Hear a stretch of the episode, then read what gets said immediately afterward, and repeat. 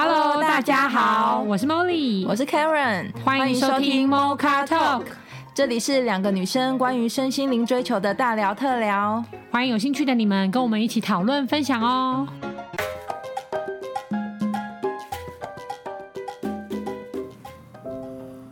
Hello，各位 Mocha Talk 的听众，大家好，我是代班主持 David。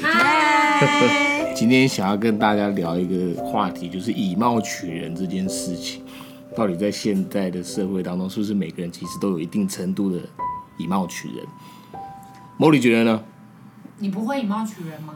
我超级啊！对啊，对啊，不可能不会啊，真的不可能哎。所以你是颜控的人，我是那个颜控。等等，我最近想要颜控这个词好妙。颜控，颜控。呃，我我最近想，我最近都很喜欢问人家这个话题，尤其是问男生。嗯。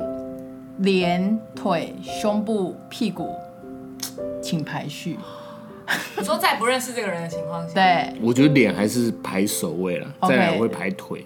嗯，哦，腿。然后再来什么？还有什么？胸部、胸部跟屁股。屁股、胸部，胸部是我最不 care 的。哦哦，这有有颠覆我们以前对男生觉得就是喜欢胸大的女生不一样的。我从来没有哎。嗯，可能因为现在也太多女生胸部是假的，也都很硬啊，所以好像 也是要拿手电筒照。屁股要假的比较难啊，还不流行，就亚洲还不流行，好像欧洲也很流，欧美也很流行。哦，对啊，他们会垫，对，或打的。因为脸，我不知道，我就觉得脸跟脚这两个人是我比较 care 的。嗯嗯。我我自己是觉得，我觉得要不以貌取人很难。可是我我现在自以前我是非常严重啦，我个人。可是我现在发现，我真的现在有发现，就是好像呃，你觉得不管是帅还是美，大概都第一眼呢。可是接下来他在表达，他在谈吐，或是他在说很多内容的时候，才会真的知道他美不美或帅不帅。因为我真的看过很漂亮的那种，然后就一开口真的是完全不。说台湾真。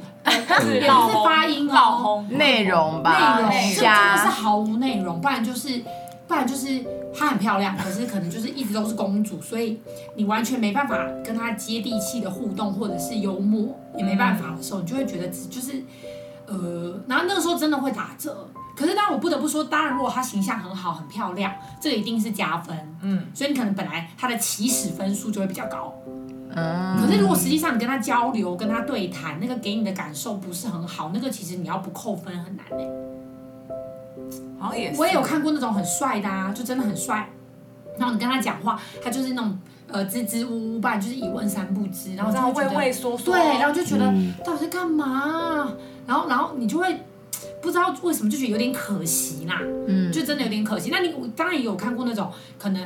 比较普通，可是他真的呃，不管是聊天啊、谈吐各方面很有趣，嗯，或者说很好笑，嗯，那你就会觉得，哎、欸，他其实整个 balance 下来分数其实没有很低。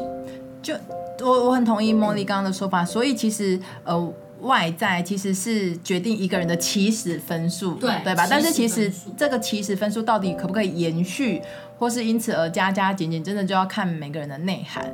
那可是我这边好奇的是，如果不管男生女生，他就觉得，因为他也认同原起始分数很重要，嗯，所以他就花了大把大把的钱，更甚至他就以追求原始分起始分数是一百分，然后就就说花钱整形啊，甚至跑到韩国啊倾家荡产啊，或叫爸妈支持卖房子这种这种的行为，你你们会怎么看这样子？因为其实我觉得现在整形这个风气在。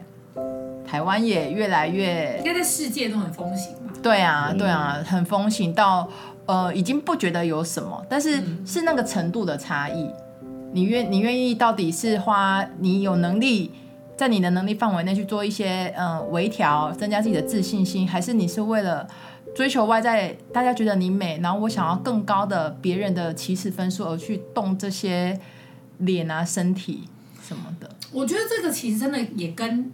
呃，去做这件事情的起心动念很有关呢。例如说，有些人他是真的，呃，希望自己变得更好，嗯，对，那他可能就会去力求自然，嗯，花了很多钱，但力求自然。对，例如说他可能会跟，嗯、搞不好搞不好他跟整形医生讲的是，拜托让我看不出来啊，或者是说可以让我自然一点，或有精神一点就好，就是我这件事情我自己知道就好，嗯、就是我自己觉得，哎、欸，因为弄了有自信，或是弄了比较开心就好。可是很多人他可能是力求，哎、欸，我要像全智贤。我要像朴信惠，我拿他的照片说，哎，可以把我变成他吗？或是说眼睛开的那么大，鼻子弄得那么挺，嗯。可是我自己，我自己是因为现在就是会追韩剧嘛，嗯，你就会发现说，呃，其实各个女主角，当然搭配她在这个剧情里面的角色个性，你会发现个性还有她的选择，都会同时影响着整体分数。嗯，真的不是只有脸。我我除非你不相处啦。嗯、OK OK，对对对。我很好奇，大家有跟我一样的困扰吗？就是刚刚讲到韩国韩剧，就是大家对于韩团的女团，大家真的认得出来谁是谁吗？就除了比较有名的人之外，因为我就觉得到底是我老了，然后现在不流行，不追这些流行，还是我真的分辨不出来他们是哪一团的谁跟谁跟谁跟谁。我都觉得好像哦，是真的长得很像。我觉得这个身为住在韩国住过三年的人回答这个问题，我真的认不出来，认不出来啊！而且路上就是觉得都是复制人啊。哎，可是我我好奇，我去韩国玩的时候，路人都没有那么漂亮啊，都都还好啊。那都跑去哪里了？都去当练习生了吧？真的 被关着还不能出出道？对啊，我是觉得外表。他们真的，他们的美好像都差不多，同个类型，分不出来有什么。就是社会框架之下定义的美啊，就鼻子要多挺，然后眼睛要很大，然后脸要很小，要很瘦。对啊，对啊，对啊。其实韩国生活的压力也太大了吧？真的很大吧？我还记得那个时候，韩国有一个女生的什么身高体重对照表啊，哦、就例如说，如果正常的身高体重的话，哦、如果你是练习生，你就必须要在正常标准值再减个五到六公斤。所以我听说，我的也是听说，我不确定啊，就有很多练习生是。不但要饿肚子，经纪公司还会给他们减肥药吃，就已经很瘦，还要再吃减肥药，你才有办法是什么蚂蚁腰啊、筷子腿啊，嗯，可能就是因为有人，你说 David 刚刚有讲嘛，除了脸以外，第二名是腿，就是要细到那种会断掉的腿控啊。Dora 你觉得呢？拥有一样有细腿美女，可是我觉得腿应该不是要细到断掉，应该就是要直，然后有一点点肉。对对对，对不对？很难形容，就是很难。我我觉得女生的腿要直很好看，但有点难，因为很多人都走路的时候直，然后大腿跟小腿的差距不能太大，对对对，你不能像一吸大腿倒三角这样，对，不行。那那我懂了，呃，David 你的呃审美观还是比较偏亚洲，不是偏欧洲美，呃，这是欧美的，因为其实欧美他们的。腿漂亮，他们是是肌肉型的，呃，不是肌肉型，就是有线条的。就是他写各式，可是他各式各样都有。像前一阵子很红的一个，就是屁股超大，对对对，金什么，对，他就是很夸张那种。对，然后屁股很大的人，其实大腿都不会细。哦，对啊，对啊，因为你就是要这样子。对对对对对，所以 David 还是比较偏向亚洲审美观，可以这么说嘛？就是多多少少。还是受到环境的影响啊。但不得不说，以男生来说，个性应该也蛮重要的吧？我觉得是到后来，后来是一年后还是来？就是当你谈过几次只看外表的恋爱之后，发现好像个性还是蛮重要。但是我不会，我还是没有办法只因为个性跟一个人在一起啊。哦。那我可以问一个问题吗？就是因为像现在很多亚洲人或者很多女生，或其实都有整形过，所以如果你一看第一眼看这个女生，哦，可能她就是整整形脸。那你还是觉得只要她漂亮就都可以？哦，对，我好像不太 care 女生有没有整形的。可是有些是那种一一看就很明显哎，就是你知道，就像你说复制人，然后会很只要她整的好看就可以。了你问他这个，他连个他连个性都不 care。我懂我懂朵拉的问题。你至于感情姐姐家，男性朋友请回答我这个问题。我懂我懂朵拉的问题，朵拉一问题是说，如果已经整到让你很明显的发现，你会不会就？因此而有点打折扣。对呀，他就说他不会，就是整的不好看，整的不好看，不好看才会打折扣。不叫做整的，那就不好看。可是就是因为这样子，所以是越来越多女生就是整到要让别人觉得好看。是啊，对，然后就变生病了啊，病态啊。其实因为尤其是他要别人觉得好看，那别人有。成千成百个，我们这就有一个，就是这个就有一个哦，这个就有一个，可能就有别人觉得不好看，那就会像刚刚 Karen 讲的那个倾家荡产呐，然后一修再修啊，一动刀再动刀，然后动到旁边人都说已经很美了，已经很好看了，他还是不满足，因为当你外在追求肯定跟认同的时候，就是无止境。可是如果你是内在追求，我觉得哦这样就比较这样子我就有自信了，或这样我就舒服了，那这样子至少你还有个底线。就是你自己，可是我一说，那他他们是已经失去自我判断的能力吗？当然啊，我自己一定有原本想要的美貌，一定有啊。基本上应该已经失去了啦。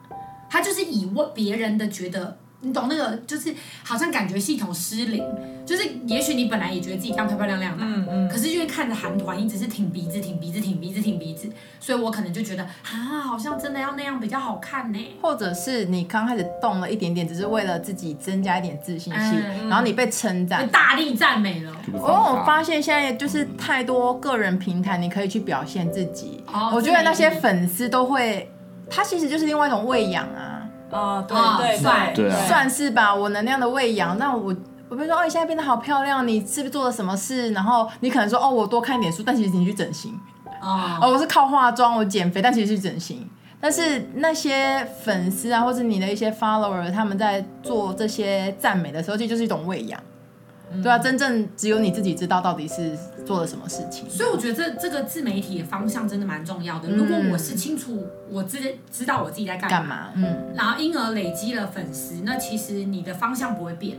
可是如果我是为了要有粉丝的话，通常那个自媒体的经营会越来越歪。比如说你就露点啊，啊，你就你就就是三新三色啊。例如说法拉利姐或各方面，他们也都很红，他们也没有不红，只是说我的红。是怎么定义的？郑捷也很红啊，郑捷杀一次捷运的，全部的人都知道他是谁了。嗯，对，他就是会变得有点偏啦。就是说，呃，我我如果单纯只是要关注，那到底做什么事会被关注？对，没错，他就会越来越，他思考方向就变这样子了。筋还是什么吗？就是会有一些整形整到真的几百次、几千次那种。或是把自己整得像芭比跟肯尼。哦，我真的看过。哦，那个肯尼真的，那个真的很经典，很经典，对，没错。所以你说。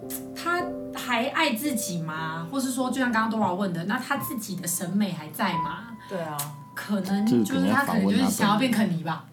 可是我我我想要，因为我有跟这样的人聊过天，他们会觉得我，因为我们常常说爱自己，爱自己，然后爱自己有很大的一个呃核心价值是我要去支持自己。哦。然后他们也会觉得我在支持我自己去达到我想要达到的状态呀？为什么你们要否定我支持自己的这个力量？嗯哼，对，然后我就会是是是，然后我就会嗯、呃，在跟他们聊天的过程中，就会发现其实变成说我们社会大众在谈论爱自己跟支持自己的这些专有名词的时候，更应该要去探讨它背后那个其实也是有危险的。对，他们如果没有想得很清楚，或是起心动念，其实还是来自于比如说被养喂养的那一些甜头啊，或是关注啊什么的。那你这个所谓。嗯，披着支持自己的这个狼皮，下面其实你还是是一个很匮乏的心，或是是一个很没有自信的心。嗯，对，没错。所以，可是不得不讲，就是所以其实像以貌取人这件事情，光是标题它就是外在的啊。是啊。就说别人怎么看你，你呃你在意你在意的程度有多少？而且为什么我觉得这个词我听起来有点负面啊？对。当然很负面的词哎，呃，这个词就是刚刚 David 的意思，就是说他也还是没办法，只要我觉得不好看就不行，不是整不整的问题，是好不好看的问题。对啊，所以如果当我一定要某一个人的认同，或是别人的认可，他本身就是，你就决定把你的主权交给别人了。因为我一定要他认同我嘛，我一定要他喜欢我嘛，那我当然就要问说，哎，主人你喜欢什么条件？你喜欢什么样子？那我努力去达到。那今天假设假设主人换口味了呢？所以我觉得以貌取人是人的人性的正常，只是我要怎么去把我自己的主权，或是说我自己清楚我是谁去站稳。可是我们不是也常常听到提提到在学这一块的时候，都会提到我们不要有分别心吗？是啊。可可我们只要一以貌取人，我就会有分别心。比如说这个比较漂亮，对，漂亮，我想多跟他讲话，这个比较脏或比较什么。我可能修边幅之类的，对对对，我一说，可是我们不就是要练分别心？所以我觉得以貌练没有分别心，哦，练没有分别心。但如果以貌取人这件事情，就是不要这样吗？所以我觉得 Dora 讲的很好。我们为什么要练习没有分别心？就是因为大家都会以貌取人。可是你不练分别心，那不就不用也，你就不会喜欢上别人，而每个都一样，不是吗？不能这么说，我觉得不能这么说，就是嗯应该怎么讲？我觉得，呃，以貌取人是人性的基本，就是说我们会分辨嘛，因为我们在二一个二元的世界，我们本来就要去透过对立去知道我是谁。嗯，例如说我透过不是我的东西去知道我是谁，我也透过是我的东西去知道我是谁。因为是我的，我会认同，我会接受；不是我的，我会抗拒，我会辩驳。所以，我透过这些对立，对立就像照镜子一样。我不照镜子，我不会知道我是谁。可是我照了镜子，然后我一直看着镜子里面的这个人，我一直去评价镜子里面这个人，我就会误以为镜子里面的人就是我。所以我误认为镜子里面的人就是我的时候，我会怎么对待他呢？那这个时候，我可能对别人也会同样的一直去反射出去。所以分别心就自然的产生了。那分别心会令人痛苦，就像刚刚 Dora 讲的啊，我就看到这个人比较漂亮、比较帅，所以我跟他聊天很开心啊。可是我看到一个比较丑的人，我不想跟他讲话，可以。可是如果你今天都要讲话的时候，分别心只是让你自己痛苦，跟那个人没关，因为那个人长怎样，那个人就是这样了嘛。可是我今天带着批判在跟他讲话的时候，我当然会不舒服啊。因为我觉得他又脏又恶心，好烦哦，好烦哦，可能就整个都很阿杂。我没有了耐心，我也没有了爱心，我也不想去认识跟理解这个人。其实殊不知，搞不好因为是照镜子的关系，所以这个人身上的特质我也有。我可能曾经也有邋遢、比较脏的时候，可是我却永远不允许我放松跟自由。所以其实分别心有没有没有差，但是对于我们来说，为什么要修炼没有分别心？因为分别心会让我们痛苦。关键是因为会让我们痛苦。比如说，我跟喜欢的人在一起，我当然就很开心嘛。可是我跟我不喜欢的人在一起，我就觉得浪费时间，然后又很烦。那假设这个不喜欢的人是家人呢，或者是身边重要的人呢？那我是不是就会开始觉得啊，痛苦，好烦哦？所以为什么太多的修行都会一直讲说平等心，平等心？然后你的世界外面没有别人，你的世界外面就是你自己。所以修炼这个分别心，应该是主要是针对你身边你在乎的人。因为如果是我不在乎的人，他长得丑跟我有什么关系？我也不会因为这样而痛苦啊。是啊，我就不要接近他就好。但是如果是我在乎的人，就要去试着修炼这一块。或者是说，你可以试着认出，其实我们也都有这样的特质，只是我们都把它锁住了。因为如果我这么批判，然后又这么讨厌这样子，那假设这个特质今天是在我们自己身上的话，例如说，好，假设我鼻子很塌。假设我觉得我自己长得不好看，假设，那我是不是就会羞于见人？嗯，我我举个例子，我以前在这一块也非常严重的时候，非常非常严重，以貌取人。我刚刚讲非常严重的时候，我双向锁住的就是我连去个 seven 都要打扮，可是很麻烦呐、啊，而且谁会看？根本没有人会看呐、啊。可是我给我会给自己设层层的框架，然后还自以为是，就是还会引以为豪。可是这个层层的框架会让我去批判别人。比如说，当有一个很邋遢的人去 seven，我就会觉得，你看他就是生活不精致啊，不知道在干嘛。对，所以，然后人就是这样不自由的，因为我帮我自己设了很多框架，然后这个框架让我觉得很沉重或不自由了以后，我再来去批判别人。例如说，我整形了，假设我花很多钱整形，然后变得很漂亮，然后有一个很丑陋的生物走过去，我就觉得，哎，他怎么，凭什么他可以这样子啊？他到底，哎，拜托有没有羞耻心啊？那个批判就会很大。可那个批判可能，呃，折射回来的是为什么我不能接纳原本的原本的自己？为什么我接纳不了？就是一定要改变它，即使要动刀，然后要流血，然后很痛苦个好几个礼拜，我都要把它宁可杀死，我也不要让它存在，甚至接纳它。这就是现代人比较辛苦的，因为我们为了要符合社会框架，我们为了要跟别人相处，我们为了要。不要被讨厌，然后希望被喜欢。我们为了这件事情用尽全力，所以就导致于有些比较扭曲的做法，会比较偏激一点，然后让大家比较难去分辨了。诶，虽然说我是真的得到关注了，或真的得到别人的肯定，那我还就是我自己是不是开心或快乐的？我觉得这也是同样重要。嗯，而且我觉得还可以从另外一个角度来看，就是像刚刚 Dora 提到的。修一个没有分别心嘛？那我觉得在，呃，这是一个非常，我觉得是一个非常高的境界啦。但是，呃，在我们今天聊的这个主题，我们大家都还在练习的这条路上的时候，应该是可以说，我们可以，嗯、呃，因为我们说以以貌取人，其实是一个很蛮正常的行为，对。所以，当我们了解这件事，然后。修没有分别心，这个是一个很很很远的，比相对比较远的目标的时候，其实在这个过程中，我们应该可以做到的是，降低外貌的比例。对对对，就是开放那个圆饼图。对，然后那个比例试着，因为我们都有在练习，然后在修行，所以我觉得是，当我们知道这个也是一个正常，所以其实我们很难逃脱抗拒，或是我们抗拒也很抗拒，其实也很刻意。然后在又我们还没有办法都做到说哦都没有分别心的时候，我们在整个过程中应该是可以去调节那个比例的，嗯、就是。当然，我也重视外貌，我也得要承认，因为这可能就是我，我也要接纳自己，我就是重视外卖，外貌，然后外貌协会。但是，我那个比例是可以随着我们年纪的增长，我们看了更多，知道内涵其实是更重要的东西之后，我们是可以去消长两个部分的。呃，能量的，然后我们重视的更是内涵多一点点，然后慢慢的去往这个方向练习。对啊，就像之前好像香奈儿还是哪个牌子的，不也不知道是他本人讲啊，就是的名言啊，也有讲过啊，就是你不可能要我透过一个邋遢的外表去了解你一颗善良的心。对，对啊，因为这不公平啊，谁有义务去？你假设我第一眼就不想跟你讲话了，那你怎么会告诉我说，哎、欸，你不要这样子，我可是很实在的。那我内心可是很美好的。啊、然后去责怪或是仇仇视这个世界都以貌取人。嗯，所以其实我不觉得以貌取人就是很负面啊。讲坦白话，我觉得它不过就是正常。对，它是正常。只是说，假设我面对这个词，我会。觉得不以为然，也有可能是我抗拒了，嗯，我不愿意让把我自己的外在变好。有些人是这样的，我就一小部分很偏激的人是觉得啊，你们这些肤浅人类，对，肤浅。就是我就是要又丑又恶心，然后 让你们去了解真正的我是谁。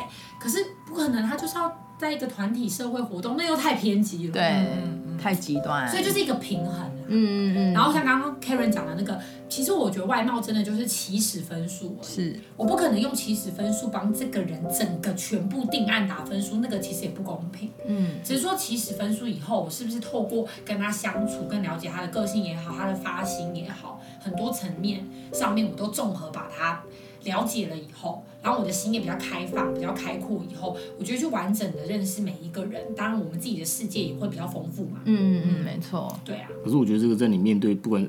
如果是不是面对职场的人际关系，或是你是跟自己朋友的人际关系，那个以貌成取人的程度，一开始的那个设定就会不一样嘛。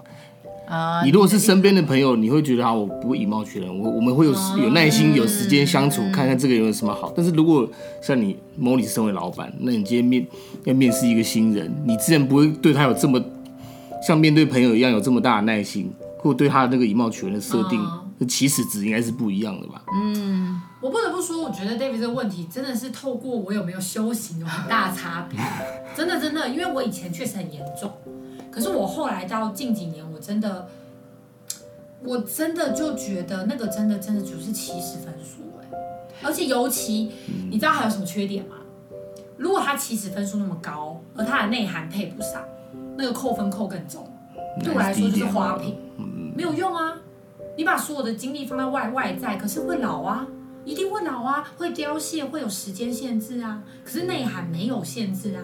嗯，如果当他把全部精力都只放在外在，那个才就真的肤浅了。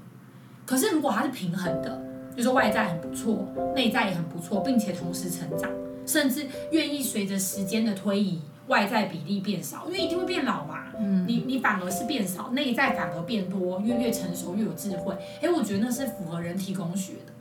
可是我们很多时候是反过来的，因为年纪越大越会老，所以他用尽倾家荡产，用尽全力整这个弄那个，冻龄追求逆龄，冻龄。然后然后但是内在他不屑一顾，因为就觉得反正又不重要，就是那又没有人会看到。其实那个很重要，那个真的很重要。你真的，我不知道大家有没有感觉，就是你去看剧。主角个性啊，女主角、男主角的人设、个性真的差差异很大。就他的人设跟个性，不是真的只不是只有脸，他的人设个性会决定你喜不喜欢他，或是说你欣不欣赏这个角色。所以我这边看久了以后，真的会觉得啊，就是说有些时候男主角、女主角可以用一些奥步过关嘛，但不会嘛，就像因为男女主角不能啊，不能是因为他们有主角包袱，他们不能特，他们不能做这些，因为观众会讨厌。所以很很微妙的一个感觉，就是人也真的没有那么肤浅。其实一个再帅再漂亮的人，在你面前挖鼻孔啊，然后就是随地大小便，你还是不会喜欢他的啦。就是不可能，我们没有肤浅到那个程度。真的真的那个圆饼图还是在的，只是说我们自己在重视的时候，我们去平衡哪一块比例，因为我们会误以为别人是因为我们好看喜欢我们，嗯，但是其实真的不一定。嗯，所以我可以这么说嘛，当呃茉莉是在一个老板的时候，其实如果对于新来的求职人，呃，可能外在的条件大概有六十分。是符合现在的状况，你是干干净净的，然后你是落落大方的，嗯、然后你是为自己的外表有负责任的态度去打理好，其实这样就 OK 了。更多的是，呃，因为我们都说人其实世界上最公平的就是时间，嗯、你把二十四小时你花多少时间在你的外在上，对呀、啊，你是对，对对，真的是这样。然后你 对。所以，如果你可能在外表可能维持个六十六七十分，但是你把其他的时间拿去精进你的内涵的话，这可能才是现在呃莫莉在看人的。那真的很加分。假设你外在是差不多六七十，然后你也不会有太锐利，就太有那种竞争力。嗯。但是你内在又是扎实、扎实，然后有内涵，那个真的很加分。尤其我们已经到这个年纪了。嗯，讲真的，我们也不是二十几岁，也不是说八十几岁了。讲真的，好像一副对。可是我们在这个年纪了，你已经不是说他今天就是只是好看，你就会那么喜欢他了。真的也开始慢慢过了那个时间点。嗯嗯。观众可能不知道我们几岁，大概三十到四十岁中间的这样中生代的一个年龄层，也蛮多这个年龄层。没错没错。对啊。所以那个比例是可以相对于年轻时候的我们，都可以再微调一点点重视的地方。真的真的会差很多。那我真的只是微调而已。你的微调，但是你还有很大的成长空间。我 的圆饼图里面还是有百分之九十九是外貌的。真的假的？这么高哦？感情还不顺利啊？你听不出来吗？但是我有慢慢，我在慢慢的把那九十九的外貌里面有跟内心的外貌结合在一起，这样子。到底需要多少？Oh no！我本来想说这一集已经没有这个环节了。我已经尽量没有，我都没有提哦。我我没有，我没有提哦。因为由于都，因为由于 David 大概九十九点九都是这个，所以我硬就是要提一下。因为决定人生幸不幸福，我真的不得不说，你说个性跟选择，那实在是占太大了。嗯，对啊，你你你，如果真的只在意外貌，你会你也会同样的牺牲很多别的，别的的痛苦，可能是就看你在不在意。对啊。希望各位听众不要跟我一样。你也站太大。但是我相信有一部分的听众是跟我一样的，好吧？我当然，当然这也没有不好啦。嗯可是你就要去想说，我们一个年纪一个年纪了，如果我还卡在一些比较痛苦的地方，那一定不是调整外面嘛，一定是调整自己嘛。对啊。对啊，那调整自己，为什么？因为你调整自己才有选择权啊。你才有去选择哪样会让你开心，相处起来舒服。哎，我不得不说，我大学就看过一对，因为大学的我大概就跟 David 差不多，就对外貌大概也是占了九十九点九这么 OK。然后呢，可是我们大学那个时候有一对学长姐，然后那个学长是长得蛮帅的，所以一直以来都是交漂亮女朋友，可是感情真的都不顺，就是短短的就分手，不然就吵得很大。我听说啦，因为我也不熟。可是他后来呢，跟一个他的好朋友，因为就失恋嘛，然后他的好朋友是也是母羊座。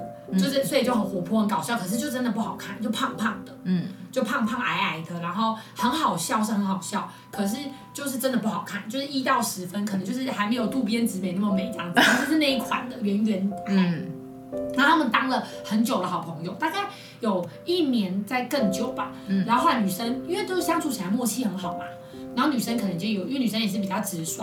就比较有点就受不了，想要问说，哎、欸，我们有没有可能进一步或者交往？其实一开始男生给他的回答真的蛮伤心的，就男生就说，可是你真的不是我的菜，就是你真的不是我会喜欢的型。嗯，然后那女生也觉得好吧，那没关系，因为因为感觉得出来，真的就是男生帅，然后女生就是普通，真的很普通，很普通到不好看这样子。嗯，然后女生就觉得好吧，然后所以就没有了嘛。可是，就后来男生就是隔了一个月吗？还是隔了多久？他就是下定决心就回去追那个女生，因为他不管跟再漂亮的女生相处，都没有跟这个女生相处来的舒服、自在跟开心。嗯，然后他们现在已经在一起十几年，结婚了啦，后来也结婚了，然后就是相处起来都是非常有默契、非常甜蜜的。嗯，那其实我们看到他们也都是会散发粉红色泡泡这样子。嗯，对，所以我觉得有时候你就是要去选择到底。怎样的人适合我？嗯，还是我要去选择怎样的外貌适合我？或者是这样的外貌让你视觉满足了，可是心灵状态不满足，你愿不愿意承担？就是身心灵嘛，对啊，你怎么去达到一个平衡？对对对，我可能身体很满足，但是心灵狂打架，我也是走不下去嘛。那我可能心灵很满足，讲坦白话，你身体很多，搞不好你还可以磨合，或者是很多人看久就顺了。我用一个丑丑的杯子，结果我每天都觉得杯子好可爱，好喜欢这杯子，真的好喜欢这杯子，杯子就专属于我，真专属。哎，一个月之后就觉得杯子真的好可爱。因为它的价值已经不是别人定义它了，嗯，对吧？然后 我觉得很牵强嘛，你这样一笑，我觉得人有点 老实说，这有点难。人啦，我说人，其实我觉得应该是一个基本分啦，不要这么极端啦，一个基至少要顺眼嘛，顺眼啦，顺眼，对对。这是那个比例问题，就例如说，你可能知道自己，你从九十九点九要让你一下子到四十分，可能也很难接受，但如果是。呃，微调到六七十五这种还算是高标，前二八十二十法则，你也是在高标了，好不好？八十，然后加一点脑啊，个性好一点啊，加一点脑，然后不要折磨你啊。你下面九十九点九都脸，然后零点零一是脑，我自从零点零一脑，然后零点零一是个性，那当然不顺的，请问这怎么顺？你告诉我，那你就娶芭比娃娃不就好了？还不会吵，不会闹，不会。不会跟我打架，哎，不好意思，还可以走来走去，想要干嘛干嘛。直接，请听众不要对号入座，就是这一切就是为了脱口秀的效果，没什么，没什么的，没事没事哈，大家喝一口茶，平缓一下，对对对，对我觉得就是比例的调整，嗯，就是比例的调整。好呀，那我们今天对于以貌取人，然后对于整形这件事情的讨论就到这边，不知道。嗯、呃，各位听众身边有没有狂爱整形的人，或是觉得整形只是呃合理的增强自己的自信心？其实我们也都是保持开放的态度。嗯啊、然后对于外貌跟内涵的比例的调整，也在今天跟大家聊小小聊一下平衡的概念。对，对，那如果听众朋友呢，如果对于这个主题有什么兴趣，也欢迎留言给我们。那我们就下周见喽，拜拜，拜拜。拜拜。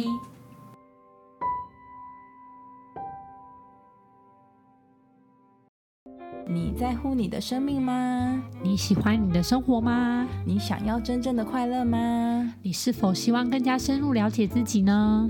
开放智商预约，欢迎让我们成为你的灵魂伴侣，陪伴你一同经历人生哦。